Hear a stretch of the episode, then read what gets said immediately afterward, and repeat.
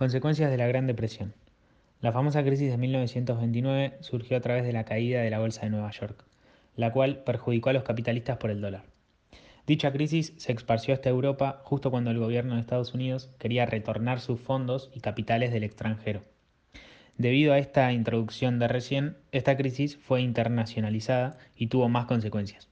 Una de las tres consecuencias más grandes y perjudicadoras que hubo fue eh, una retracción del mercado mundial en la cual cada país empezaba a tomar decisiones por sí mismo. Además, la cooperación entre naciones de 1924 fracasó. Otra consecuencia que existió fue el desempleo cada vez más elevado. Debido a las quiebras, hubo varias familias sin trabajo y sin vivienda. Por lo tanto, la oferta de productos no encontraba una demanda en el mercado, ya que no había dinero para consumir. Debido a esto, los salarios y precios eh, cayeron.